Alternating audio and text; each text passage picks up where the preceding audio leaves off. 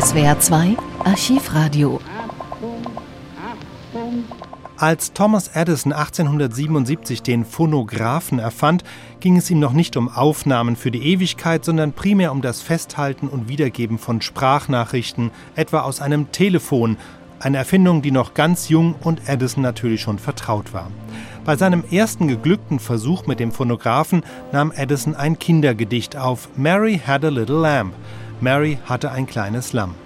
Der Phonograph bestand aus einer Zylinderwalze, die mit einer Zinnfolie überzogen war. Edison sprach in einen Trichter, die Tonschwingungen übertrugen sich über eine Membran auf eine Nadel und von der Nadel wiederum auf die sich drehende Walze. Diese erste Aufnahme ist allerdings nicht erhalten, denn das Zinn nutzt sich beim mehrmaligen Abspielen schnell ab und zerreißt. Im Folgejahr 1878 präsentierte Edison aber seine Erfindung noch bei weiteren Gelegenheiten. Davon sind Zinnfolien erhalten, die sich aber lange auch nicht mehr abspielen ließen. Doch es gibt eine Zinnfolie aus dieser Zeit, bei der es Forschern aus Kalifornien 2012 gelang, einen Teil der Folie optisch abzutasten, daraus ein 3D-Bild der Rinnen zu erstellen und mit Hilfe eines Computers dann daraus den Ton zu rekonstruieren. Herauskam Mary Had a Little Lamb. Der Sprecher ist in diesem Fall nicht Thomas Edison selbst, sondern vermutlich ein Journalist namens Thomas Mason.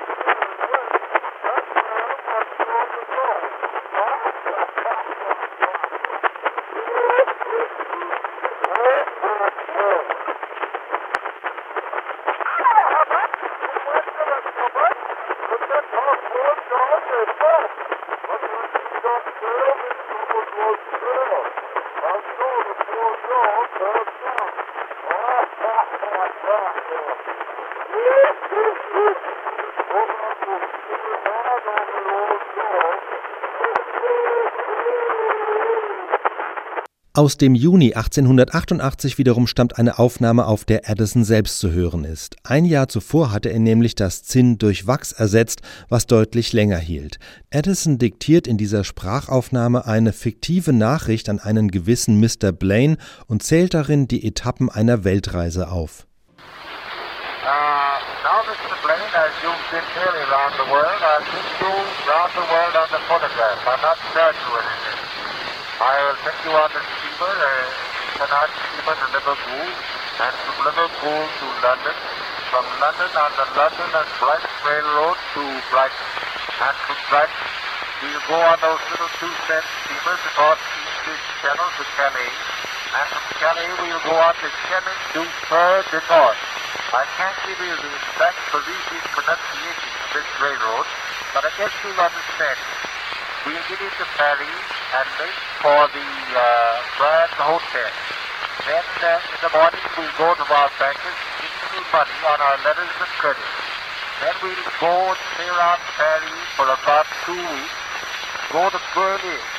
After we've stayed about two, three days in Berlin and got the blues, why we'll go to St. Petersburg. And St. Petersburg we'll go to Moscow, and to Moscow back for the same route to Berlin and from Berlin we go to Vienna, and from Vienna to Budapest to see the Hungarians.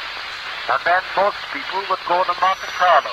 But we'll not go to Monte Carlo, we'll go to Munich, or Munchen. I believe they call it Munchen, but that's not a very nice name to me.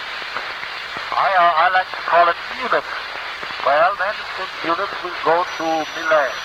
Milan, we'll go to uh, Rome. Rome will go across the Mediterranean Sea. I don't know, but what I'm a little out in my geography. We'll go to Alexandria. Alexandria to through the Suez Canal to the Red Sea, into the Bay of Bengal, and then to uh, Bombay. Bombay, we'll probably get the uh, cholera and stay in the hospital two, three months and have lots of fun. And then we go to Calcutta, Calcutta to Singapore on the Malay archipelago, and then to uh, Hong Kong, to Hong Kong, Hong Kong to Tokyo, Tokyo on the Pacific Mail Company to San Francisco, San Francisco to uh, Ogden, Ogden to uh, Laramie, Laramie to Cheyenne, Cheyenne to Omaha, Omaha to Chicago, Chicago to Pittsburgh, Harrisburg, Philadelphia, New York. Now, Mr. Blaine wants to say a few words on another cylinder, so my young man can bring it over to the laboratory. I want to put it through a process to get uh, several hundred duplicate cylinders so other people can hear what you say. Uh, goodbye. Edison. SWR 2 Archivradio. Viele weitere historische Tonaufnahmen gibt es, thematisch sortiert, unter archivradio.de.